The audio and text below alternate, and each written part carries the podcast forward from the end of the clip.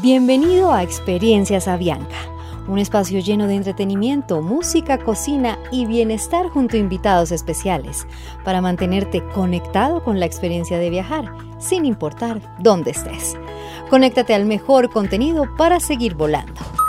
Hola, muy buenas noches. Bienvenidos una vez más a Experiencias Avianca.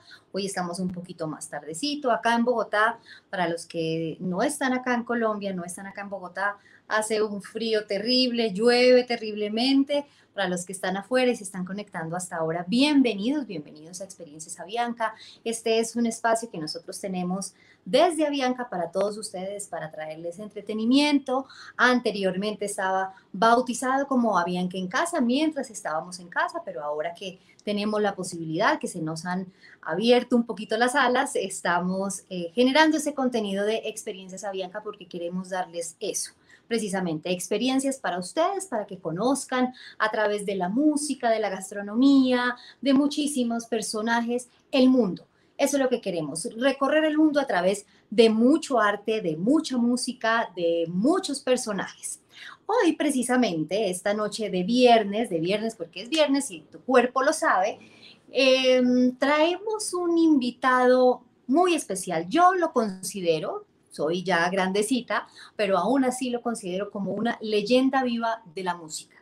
Para mí de verdad es un honor, un placer, lo escucho desde hace muchísimo, muchísimo tiempo, desde que yo era chiquita, siempre lo, lo veía, lo admiro muchísimo, cubano él, cubano pero, pero con un alma y un corazón colombianísimo, absolutamente, sin ninguna duda, y quiero darle la bienvenida esta noche a Experiencias Avianca al señor Alfredo de la Fe. Alfredo, bienvenido.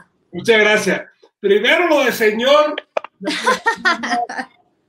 como, como familia. Segundo, colombiano de corazón y de nacionalidad también, porque en el, hace muchos años, gracias a un gran amigo que llevo en mi corazón, que fue Gabo, García Márquez, obtuve mi nacionalidad colombiana y la he llevado por todo el mundo, pero así con un orgullo muy grande. Eh, Sandra, gracias, gracias por esta oportunidad porque sí es una oportunidad poder comunicarme con tantas personas. Aquí me cuenta que hay más de mil personas conectadas en este momento.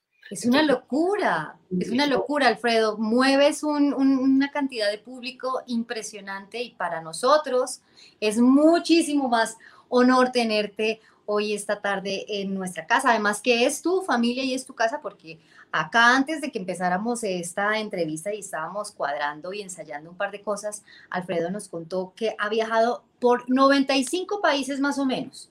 Casi el 90% de esos 95 países han sido por Avianca. Entonces yo creo que ya tienes una partecita de la acción de Avianca en tu bolsillo. Por lo menos el corazón la llevo, sí. Y por lo menos una excelente aerolínea, siempre, siempre, siempre. Antes de vivir en Colombia, inclusive. Cuando me llevan contrato, yo siempre pido que sea la que me transporte. Y he tenido buenas experiencias. Una vez nos tocó un 31 de diciembre volando y no había nadie. Y nos fuimos todos para primera clase. Y se armó tremenda fiesta, una fiesta muy linda. Y eso lo llevo en el corazón. Entonces, a toda la gente de Avianca, un saludo. Tengo grandes amigos que, han que trabajaron toda una vida para Avianca como pilotos, como asistentes de vuelo. Entonces, a todos ellos también les quiero dar mi saludo y, y las bendiciones, llenarlos de luz, porque eso es lo que necesitamos. En, este tiempo hace falta mucha, pero mucha luz. Estamos en... Sí. Absolutamente.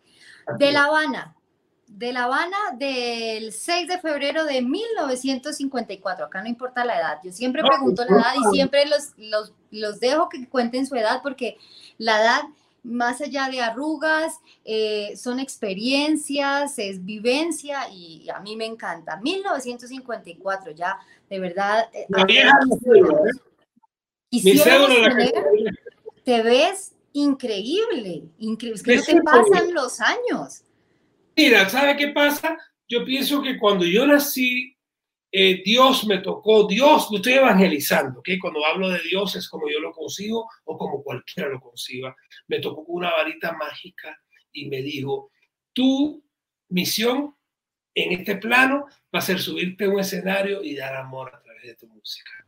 Y eso es lo que he hecho siempre, dar amor a través de mi música. Y cuando tú das amor, se refleja, se refleja en tu rostro, se refleja en tu energía, se refleja en, la forma en que tú tocas tu instrumento. Y eso es algo que, que he sabido siempre, que estoy aquí para esto, para dar amor a través de la música y lo seguiré haciendo hasta que mi poder superior quiera, ¿entiendes? Sin duda lo has hecho, es impresionante. A los dos años, a los dos años de edad, vio por primera vez un violín. Lo vio en la televisión, lejano, a los cuatro años, por primera vez lo ve físico, dice, ah, sí existen los violines. A los seis años, su papá le regala un violín cualquiera que encontró por ahí en la basura. Y ahora, hace poco, me acaba de contar que el día que él se graduó, el papá le regaló sus joyas, su anillo, su cadena, su manilla. Él cogió esas joyas, las vendió y compró su violín. ¿Estoy o no estoy en lo cierto?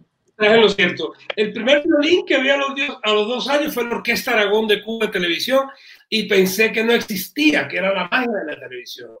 A los cuatro me encuentro uno en una tienda y empiezo a soñar con el instrumento. A los seis años mi papá llega a la casa, como tú dijiste, con un violín que se había encontrado en la basura, sin cuerdas, yo no tenía arco, yo cogí el gancho de ropa de mi mamá y saqué la varita del centro y yo jugaba todo el día que tocaba.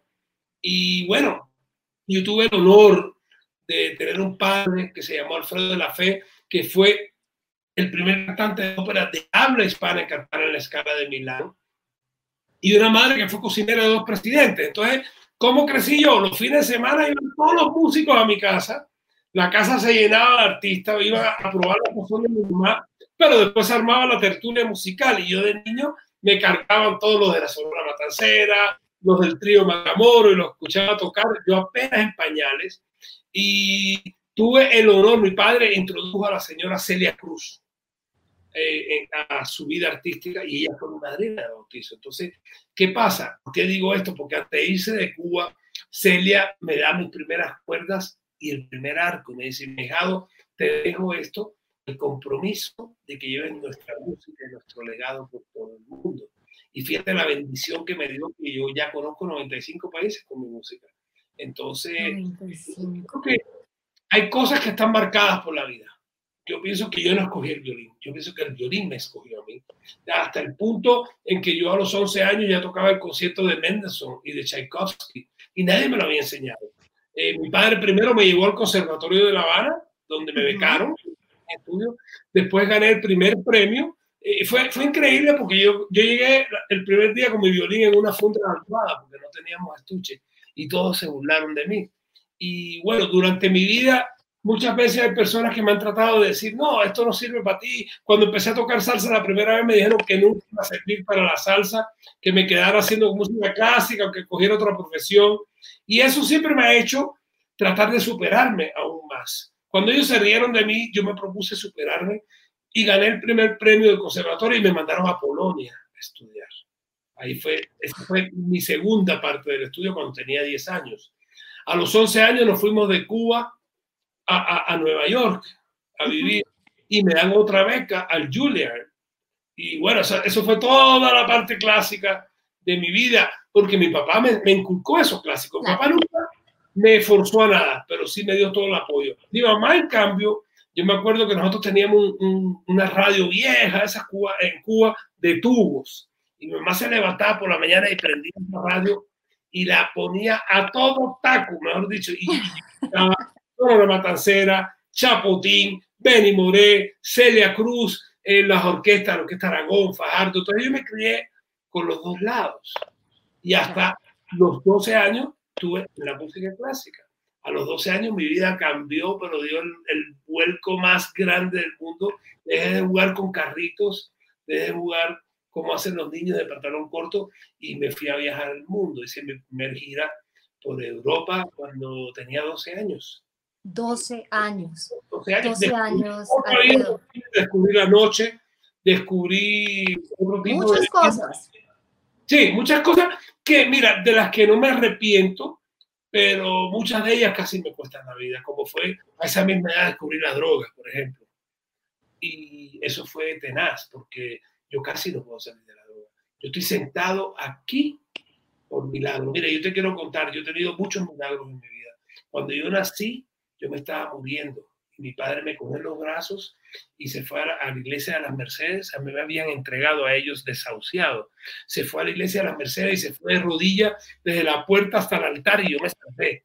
Cuando nosotros salimos de Cuba, salimos en un bote, en una barca pequeña y nos cogió una tormenta y estuvimos perdidos 16 días en el mar, en el Golfo de México, en una tormenta que casi nos cuesta la vida. Herido. Herido, sí.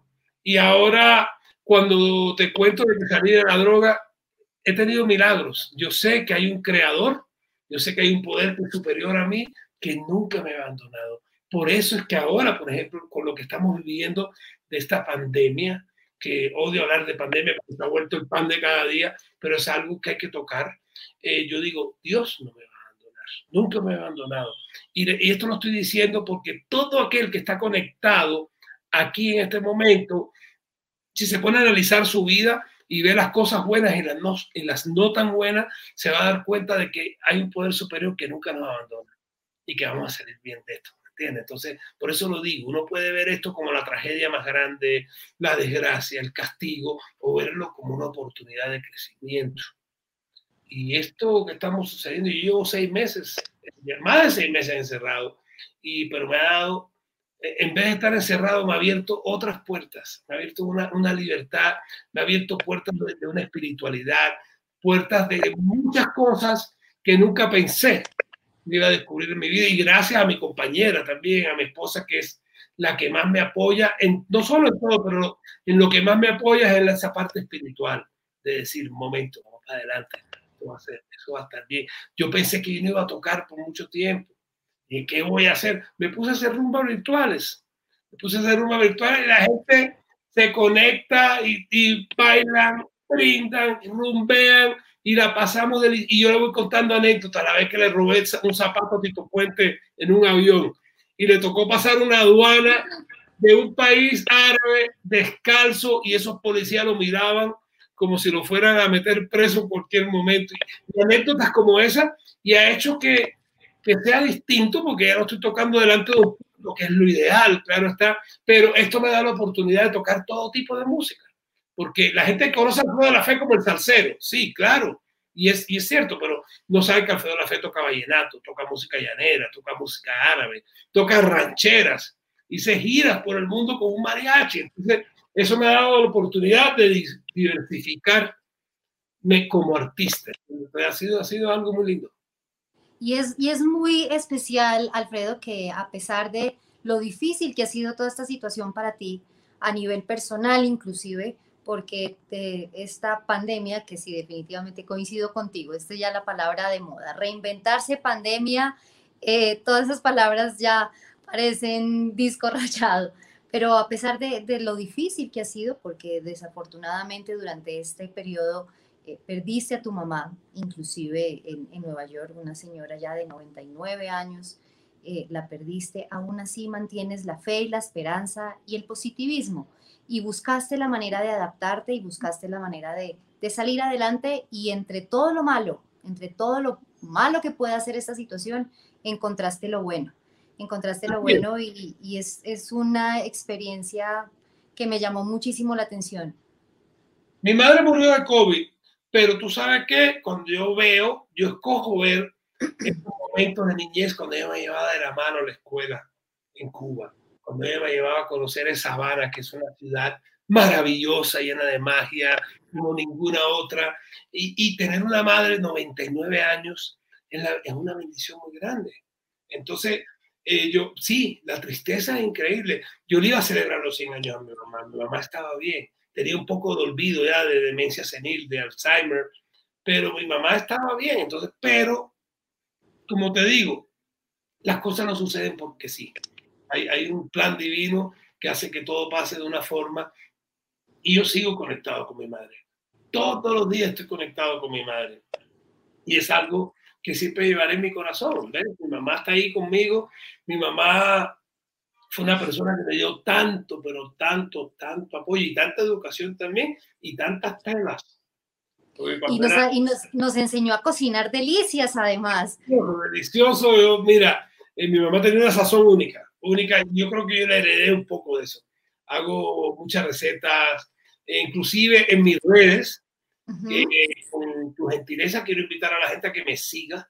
Sí, ya Andreita nos las va a poner ahí para que la gente las, las conozca y sepa cuáles son tus, tus redes sociales. Que me siga porque estoy dando recetas de cocina, estamos haciendo chistes, hacemos una sección de comedia, eh, una sección de ayuda, porque como yo eh, sufrí tanto con la droga y pude salir afortunadamente, después te cuento cómo lo hice, eh, también trato de ayudar a las personas que más pueda a salir de ese flagelo que es tan horrible. Vivir, vivir dentro de la droga es vivir en un infierno, ¿entiendes?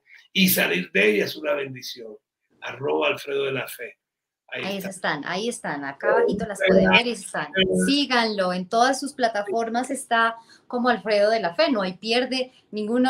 Hoy estuve chequeando todas tus redes, Alfredo, y son demasiado, demasiado divertidas, llenas de sabor, de música. Pero aprovechemos que estamos hablando de esa situación particular que viviste con tu mamá, que sirvió para que naciera una canción muy especial. Tú nos las trajiste, acá vamos a tener un mini concierto chiquitico de Alfredo de la Fe porque nos grabó varias canciones que vamos a tener durante toda esta hora que vamos a tener Alfredo de la Fe aquí en Experiencias Avianca. Hablemos un poquito de la primera canción, esa canción que eh, hace parte de, de, tu último lanzamiento, pero, pero hace parte de ese renacer y es el amor especial que tú sientes por Barranquilla, por nuestra Barranquilla del alma, que es inclusive la ciudad eh, donde nació nuestra aerolínea, Barranquilla, y que... Así es también. Que crece esta, esta canción en medio de toda esa situación, de, de lo que tú sentiste por tu mamá y demás. Te acompañan varios artistas, Checo Acosta, está Chatel, Chatela, y está Iván Villazón. Y esta canción nos la traes hoy, eh, muy especialmente Barranquilla tiene fe. Barranquilla tiene fe porque también fue una de las ciudades muy afectadas por toda esta situación del COVID y renace. Renace y hay una fe y hay una luz de esperanza. ¿Y qué tal, Alfredo, si la escuchamos, eh, la gozamos y volvemos acá y seguimos? Claro que sí. ¿Te parece? Cariño, Barranquilla, pero Colombia entera tiene fe. Así es.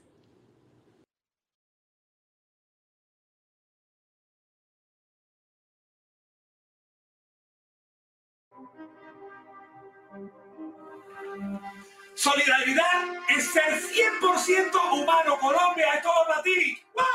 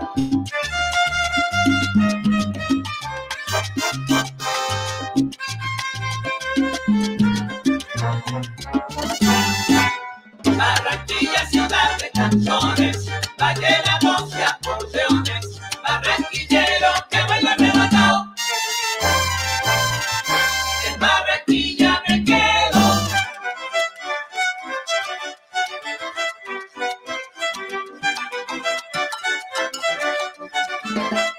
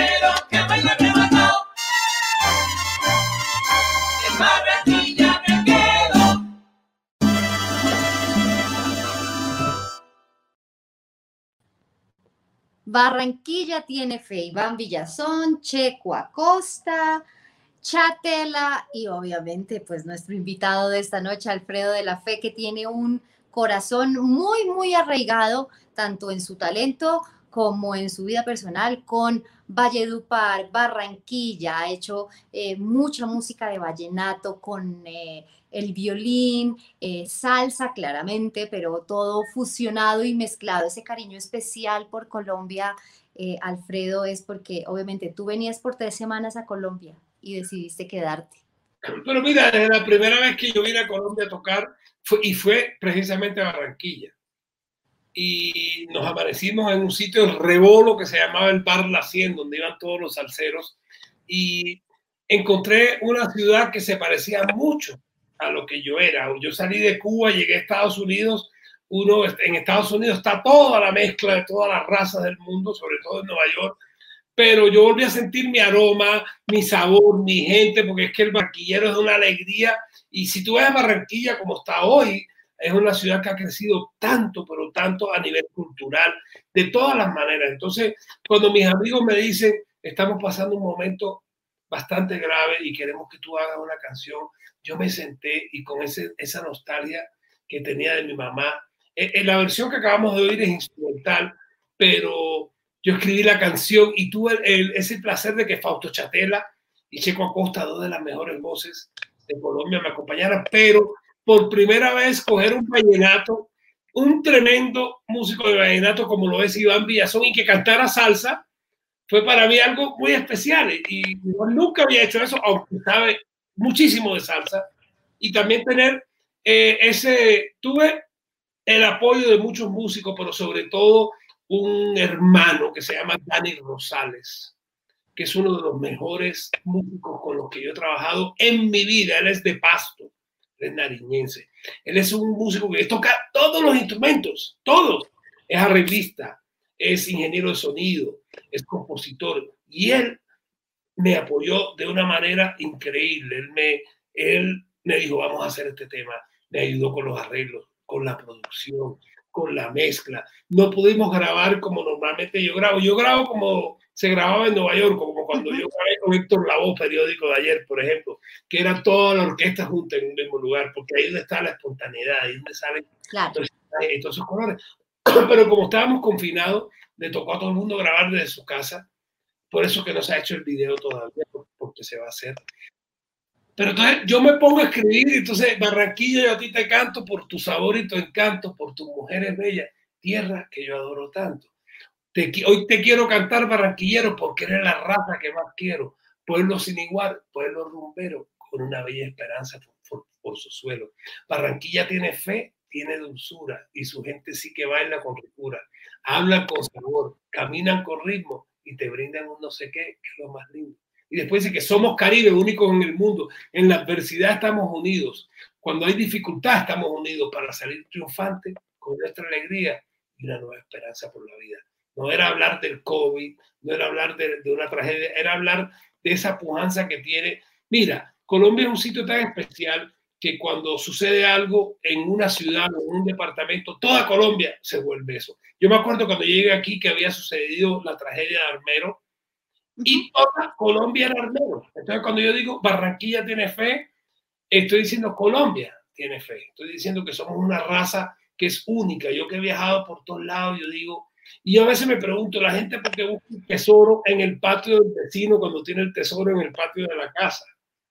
¿Cómo es posible? Y Colombia, con todos los problemas. Mira, hoy yo no soy una persona de quejarse, porque ni soy político, porque mi política es la música, pero cuando yo salgo aquí a la esquina de mi casa y veo colegas que están durmiendo en la calle, que han dado una vida entera para hacer música, para darnos alegría, y yo me pregunto, ¿qué hubiera sido este, este encierro sin música, sin, sin actores, sin, sin arte, ¿entiendes? Sin ver una película y ver que, y lo estoy diciendo así, lo digo con dolor de patria, ¿cómo es posible que el gobierno no apoye a los artistas?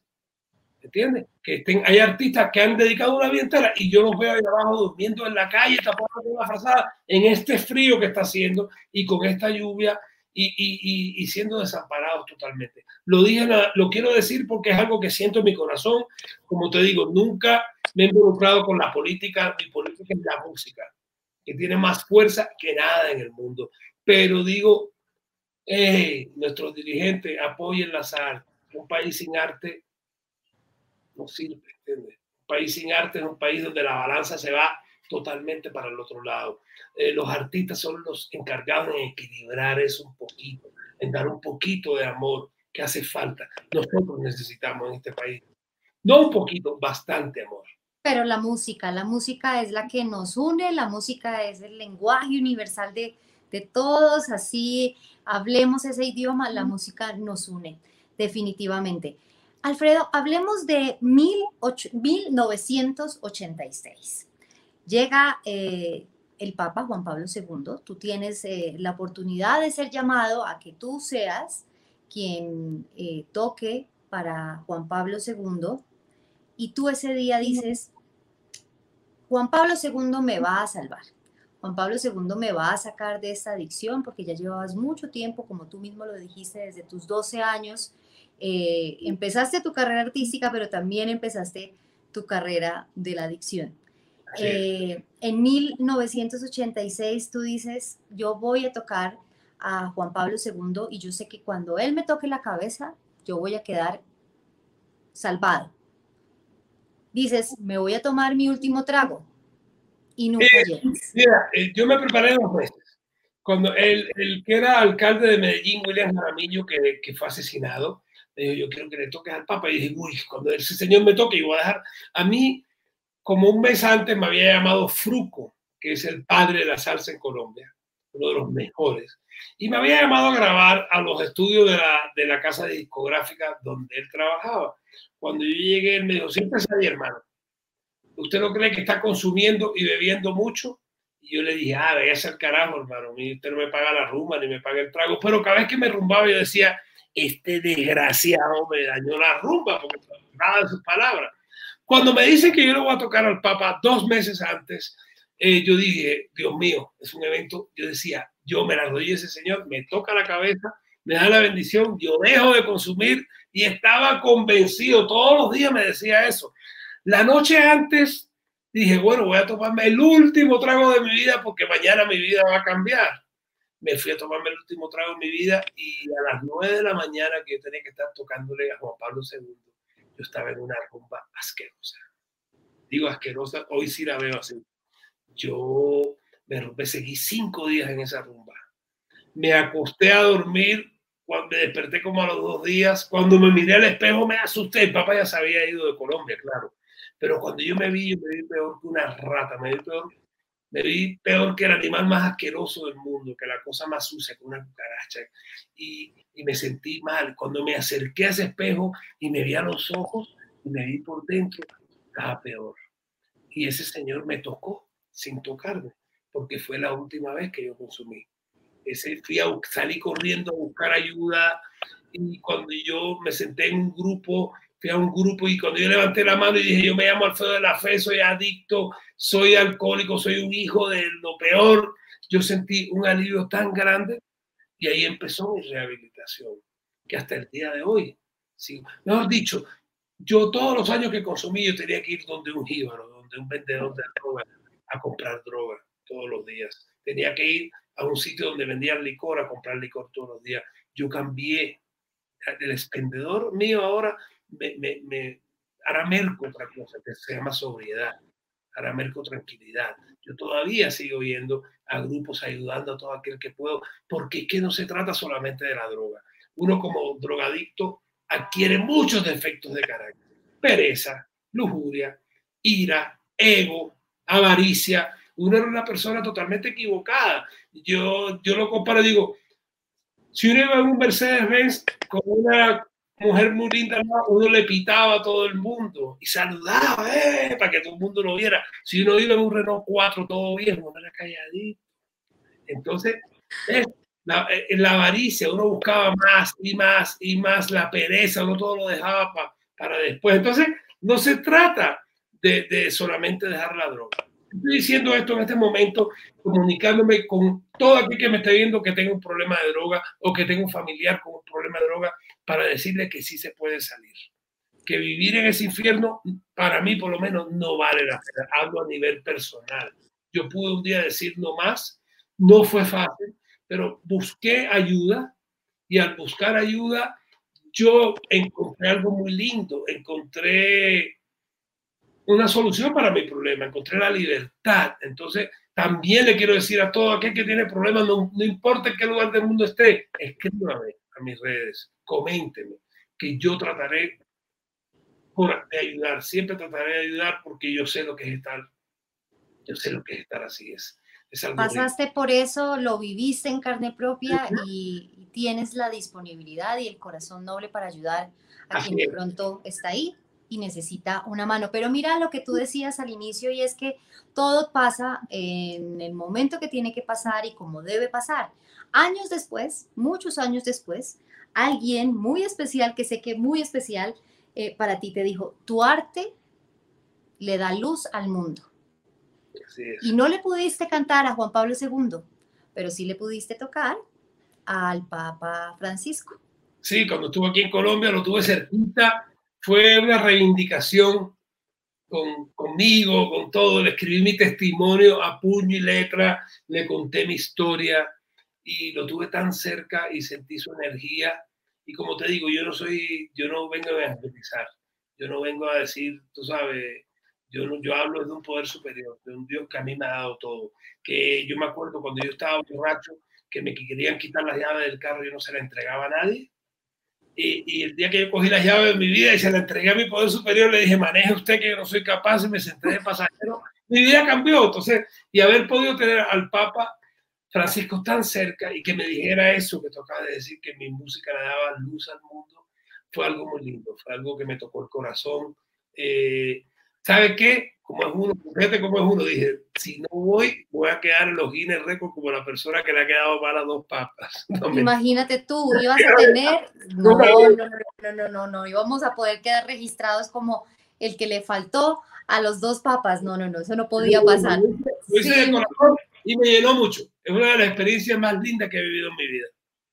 Entonces, como le das tanta luz al mundo con tu música, ¿qué tal si nos vamos con otra canción que sigue El ratón? El ratón, que me encanta, me encanta. A también. Eh, Te voy a contar la historia de esa canción. Cuéntamela. Mira, eh, con Cheo Feliciano tuvo una amistad. La primera gira que hice por Europa, yo tenía 12 años y él era el cantante. Entonces, desde, desde los, mis inicios, fui, fuimos hermanos. Después nos encontramos con las estrellas de Fania y, e hicimos conciertos por todo el mundo. Y eh, una de las canciones, yo me la gozaba porque era donde yo podía hacer todo con libertad. Esa canción, cuando yo Cuba estaba grabando su disco, le faltaba unos minutos para llenar un lado del acetato. Y, y Cheo le dijo, mira, yo tengo esta canción aquí. Y yo Cuba la escuché y le digo, es una basura esa canción, no sirve. Pero bueno, pongámosla ahí a ver, y la pusieron de última.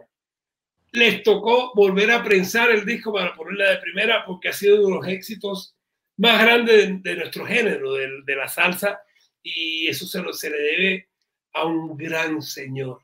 Hay personas de, que yo nunca he borrado el número de mi celular, y uno de ellos es Cheo, otra es Celia, Tito Puente, porque para mí siguen vivos. Y esta canción es insignia, es algo tan simple, tan mezclado con blues, tan, pero fíjate que las cosas sencillas son las que verdaderamente expresan. No es el virtuosismo, es el poder de transmitir. Así es, así es. Entonces escuchemos qué tal te parece el ratón y ahorita volvemos y seguimos hablando. Chévere.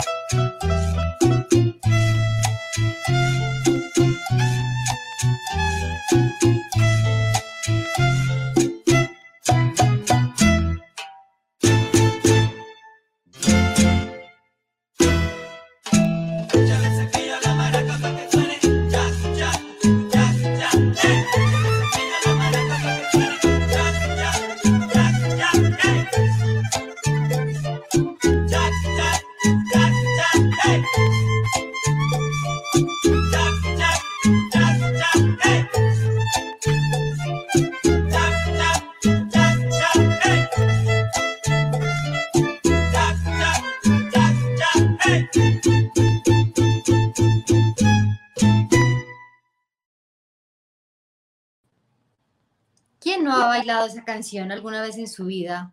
Pues cualquier persona. El ratón, sin ninguna duda, ha sido una de las canciones que ha bailado porque Colombia es muy amante de la salsa, muchas, eh, independiente de Cali, ha sido muy, muy, muy fan de la música, eh, que ustedes los cubanos definitivamente pues tienen esas raíces de todo este son, eh, pero hay algo muy especial que me llama la, la, la atención, Alfredo, y es tu pasión por el vallenato. ¿Te gusta mucho el vallenato? ¿Has hecho parte? Me encanta. Dices que en Colombia se toca la o se interpreta el acordeón de una manera muy diferente, única en el mundo. Sí, mira, eh, en todos los países que yo he estado, casi todos he oído acordeón, pero estos locos de aquí de la Guajira y del Cesar son, es impresionante. No solamente, y el sonido del acordeón y del violín son perfectos, pero yo, mi primera experiencia con el vallenato fue en el año 86 justo en ese tiempo en que vino Juan Pablo. Yo estaba en una casa de rumba. Llegué con mi violín, yo siempre andaba con mi violín. Yo decía que cuando me muriera que me, pusieran el violín aquí abajo del cuello y me lo dejaran ahí. Yo llegué a esa rumba, había un señor tocando acordeón, pero espectacular, muy sencillo, pero a la vez con una magia increíble. Y en cierto punto de esa rumba yo saqué el violín y le dije, maestro, tocamos una canción. Y me miró como un zapato viejo, me dijo, pero así de mala gana, dijo, pues será. Y, me hizo la frase más difícil que encontró para hacerme el acordeón. Y yo se la repetí. Y su cara de sorpresa. Y después sonrió y nos amanecimos tocando. Y fue uno de los mejores que ha dado el vallenato, que es el señor Colacho Mendoza. Colacho para mí fue el Louis Armstrong de, del valle, de la música vallenata. ¿Por qué digo esto? Porque cuando una persona quiere aprender de jazz, eh, el referente a escuchar es Louis Armstrong, porque lo dice de una forma tan sencilla que tú, entiendes el lenguaje que le está hablando. Así era Colacho. Tú entendías el lenguaje de vallenato a través de su acordeón. Y él me dijo, lo voy a llevar a, a Valledupar. Y yo le contesté como él me dijo, pues será. Y, y me tuve el placer de tocar con Diomedes Díaz en, en, una tarima, con Juancho Roy, que todavía estaba vivo, tocar con Poncho Zuleta y toda su familia en su hacienda, con Jorge Oñate, estar una semana de rumba primero que todo, pero escuchando esas historias que hay detrás de, de, esa música vallenata, que hasta el mismo Gabo me decía, Diomedes Díaz escribe en tres minutos lo que yo, todo, lo que yo necesito 400 y pico páginas para escribir. Y Diomedes Díaz casi no sabe leer ni escribir, me decía. Y es verdad, cuando tú empiezas a escuchar esas letras, cuando tú empiezas a escuchar esas historias y cuando tú estás en esas parrandas, te das cuenta de que hay una magia detrás del vallenato única.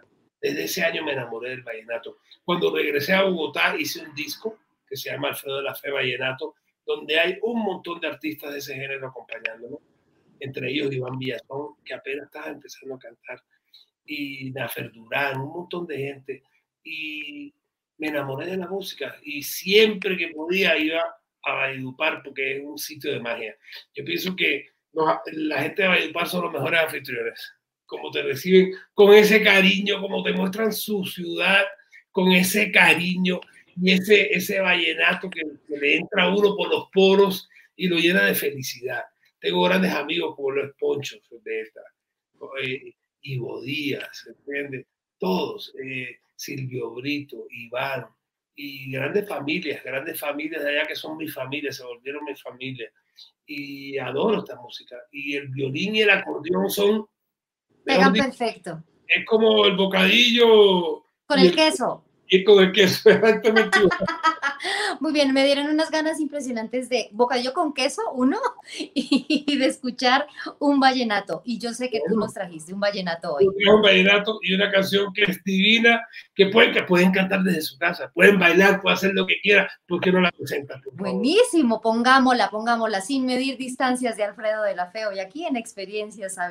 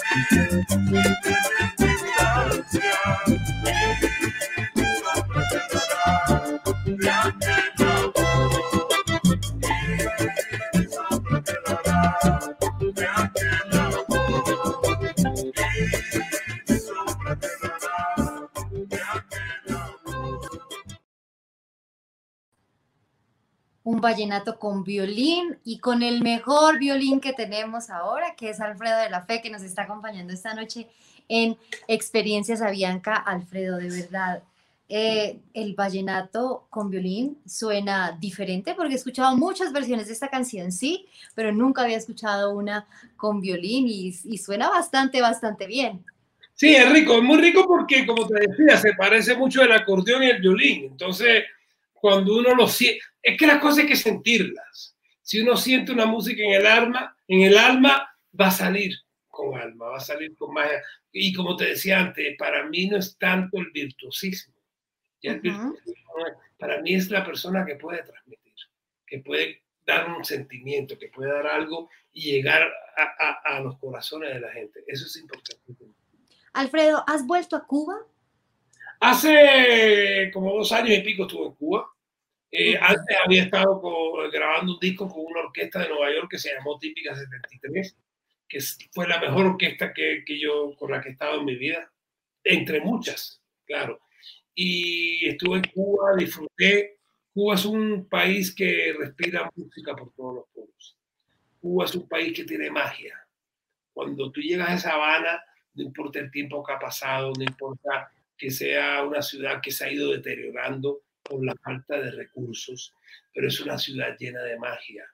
Cuando tú ves que el cubano tiene ese ritmo, esa cosa por dentro y que en cada esquina hay música, uno se siente feliz. Y volver a mi barrio, volver al barrio donde yo nací, eh, volver a la casa de Celia Cruz, donde yo corría en pañales, volver a estar con músicos, volver a estar, entrar al conservatorio donde yo estudié, fue algo lleno de magia, pero de Dicen, dicen que tú puedes sacar a un cubano de Cuba, pero nunca puedes sacar a Cuba de un cubano. Eso me pareció muy lindo y definitivamente ustedes pues lo viven y lo sienten y lo llevan en la sangre, sin, sin, sin, sin duda alguna, porque el sabor de la música ustedes lo llevan. A donde haya un cubano hay música, sin problema alguno. Así es, así es. Me estabas diciendo tú ahorita que, que conoce muy bien la cultura cubana, que has comido comida cubana. Y bueno, es muy, somos muy parecidos. Yo pienso que somos muy parecidos. Por eso yo vine aquí por tres semanas y me quedé. Porque eh, aunque yo ya yo no soy, ya yo mi costumbre no es tan cubana, pero mi sí. y he, he vivido en muchos sitios, viví en Europa, en Estados Unidos, aquí en Colombia, Ento- pero Cuba está en el corazón y Cuba nunca se va a ir del corazón. Y Esta canción, perdóname, Alfredo, esta canción que, que también vamos a escuchar a, a continuación, que nos traes y que nos, nos grabaste previamente, eh, Caramelo a Kilo. Siempre que yo la escucho, mi- la relaciono directamente con, con Celia. Sí, Claro. sí, o sea, es la primera, lo- la primer referente que tengo. Esa canción es cubana. eh, ¿De dónde nació esa canción? esa canción es cubana, esa canción tiene más años que yo. Esa canción es de los años 40, sí, sí. Y, y kilo es, es una moneda de un centavo. Como le dicen kilo la moneda. Entonces, por eso caramelo a kilo, caramelo a centavo. ¿Y qué pasa? Como te decía, eh, eh, con la pandemia yo no puedo trabajar con músicos aquí, entonces me ha tocado hacer todas estas canciones de una forma instrumental. Ok. Entonces, por a veces tú no oyes las letras, pero, pero son canciones conocidas, lo grabó Celia con la Sonora hace de mil años y es algo que estoy oyendo desde que era niño. Y A mí me can- encanta. Ah, a mí también, y es muy bailable, muy, pero muy bailable. Yo no sé si la gente en la casa está bailando, pero yo aquí cuando tú estás poniendo, yo me paro a bailar solo, porque es que eh, no hay nada más lindo que nuestra música porque alegra el alma. A mí Tito Puente, yo fui director de la agrupación de Tito Puente, y Tito me decía siempre, cuando estés tocando, mírale los pies a que está bailando, y si se está moviendo sabroso, es porque lo estás, es porque lo estás haciendo bien. Y entonces siempre tocaba para un bailador. Buen termómetro. Yo soy percusionista con un violín. Yo toco el violín como si fuera un tambor, como si fuera una conga, como si fuera un timbal. Y así que lo he sentido siempre. Caramelo aquí. Pues escuchemos, escuchemos Caramelo a Kilo. Si yo, eh, escuchando Caramelo a Kilo, me paro y bailo, te aviso cuando volvamos. A ver si realmente fue tan, tan buena, que seguramente sí. Entonces escuchemos Caramelo a Kilo aquí en Experiencias Avianca con Alfredo de la Fe.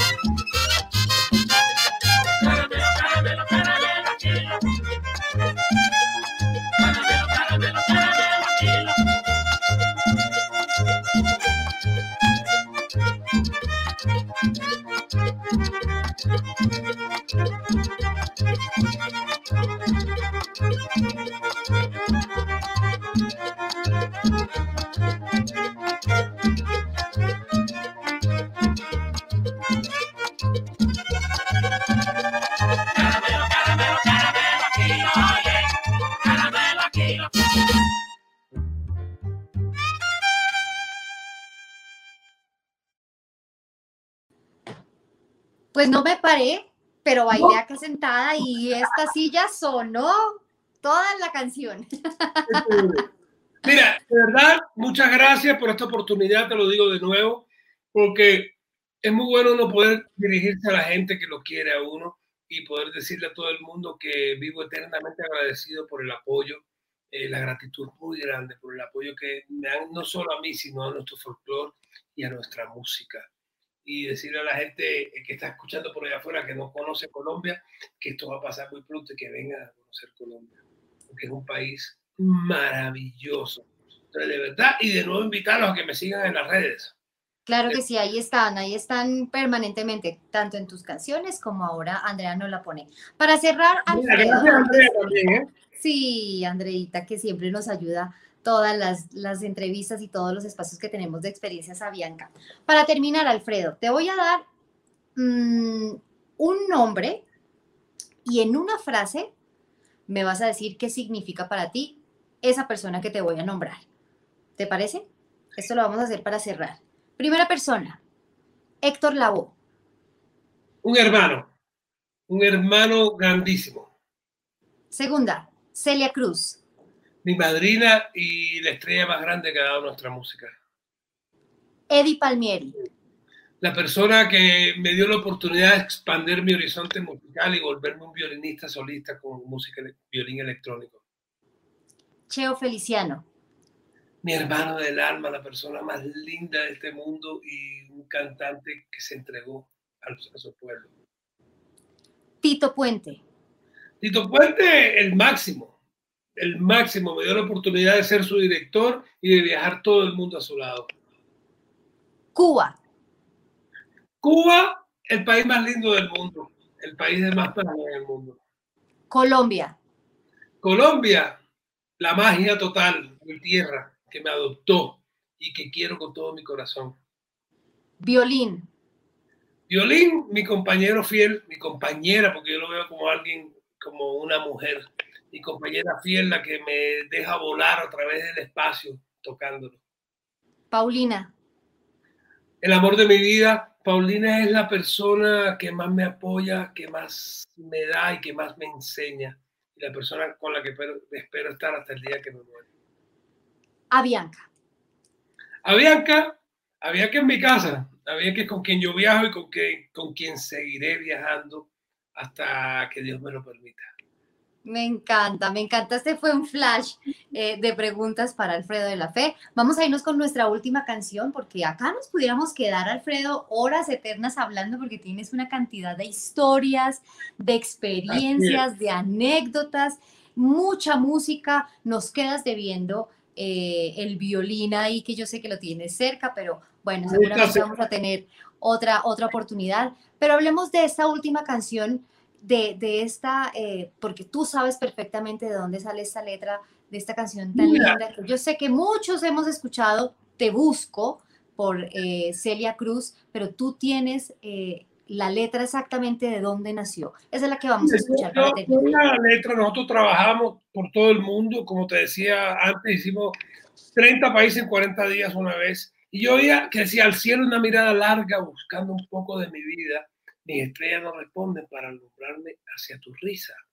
Olas que fuman de mis ojos a una legión de tus recuerdos me roban forma de tu rostro, dejando arena en el silencio.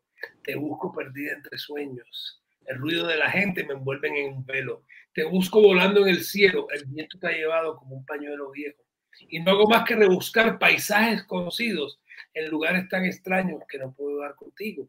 Yo estaba convencido de que Celia le cantaba esa canción a Cuba, porque ella siempre quiso regresar a Cuba y nunca, nunca lo pudo hacer. Entonces decía, ella, le canta a Cuba, le canta. Y un día le dije, qué linda esa canción a Cuba. Me dijo, no.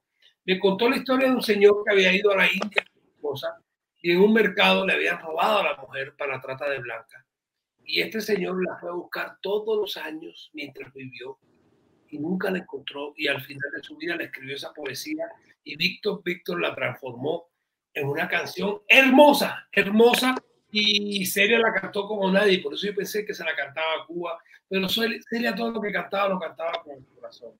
Celia para mí es la persona más linda que ha estado a mi lado. Mira, yo te quiero mostrar antes de que nos vayamos esto. De que nunca borré su número de teléfono de mi celular. Ahí está Y si como- llama, No, me, si me- me responda, Dios mío. Pero de verdad, está en mi corazón. la tienes acá pegadita, pegadita, donde uno guarda las cosas que, que, que le llegan al alma y las cosas que significan muchísimo para uno. Me encanta eso. Hace poco, Homer Pardillo Salvacea me regaló una de sus pelucas y fuimos al storage y cuando abrimos las cajas donde estaban las pelucas, olía a Celia después de tantos años. Y fue algo que me, me movió el corazón. Y entonces, eh, Sandra, muchas gracias a ti, Andrea. Mira, a Bianca también le quiero dar las gracias y espero seguir volando dentro de esa familia tan grande que se llama Avianca. Muchas gracias por esta oportunidad de dirigirme a ustedes, por, por poder traerles mi música y por todo eso lindo. Y te digo algo, de las mejores entrevistas que me han hecho, las has hecho tú porque de verdad te empapaste, de verdad, sabes, todo, sabías lo que ibas a preguntar, eh, buscaste sobre mí y eso te lo agradezco muchísimo. Pues es que es un honor y no podía quedar mal teniendo la oportunidad. ¿Cuándo volveré No. yo a entrevistar una leyenda viva de la música? Para nosotros es un placer, Alfredo, de verdad haberte tenido en Experiencias a Bianca. Es un honor inmenso que hayas estado con nosotros viajando durante tanto tiempo, 96 países, casi todos eh, con, con Avianca para nosotros. Es un honor inmenso. Por supuesto que esta es tu casa. Cuando ya podamos abrir nuestras salas completamente para todos los destinos, pues te esperamos sin ninguna duda para que estés acá con nosotros y que sigas haciendo música. Síguenos dejando ese legado tan, tan lindo que tienes, ese talento y tan virtuoso que eres. Eh, muchísimas gracias por haber traído ese talento y habernos regalado una horita, una horita de, de tu música. ¿Y qué tal si cerramos con esta canción preciosa y esta historia que creo que muchos de nosotros no conocíamos con relación a Te Busco? eh, y escuchémosla para cerrar esta noche, para que eh, le pongan los que están en Bogotá un poquito de, de calor a la noche, porque está haciendo mucho frío. Alfredo, muchísimas, muchísimas Gracias. gracias, por estar Gracias. Bendiciones para todos. Mucha luz para todos. Luz, luz, luz, luz. Muchas gracias. Lo mismo para ti. Un abrazo para ti muy fuerte. A todos los que están conectados y estuvieron conectados en Experiencias Avianca, muchas gracias. La próxima semana venimos con más espacios así, con más entrevistas, más personajes para que ustedes estén con nosotros. Vamos con Te Busco de Alfredo de la Fe. Un abrazo a todos. Chao.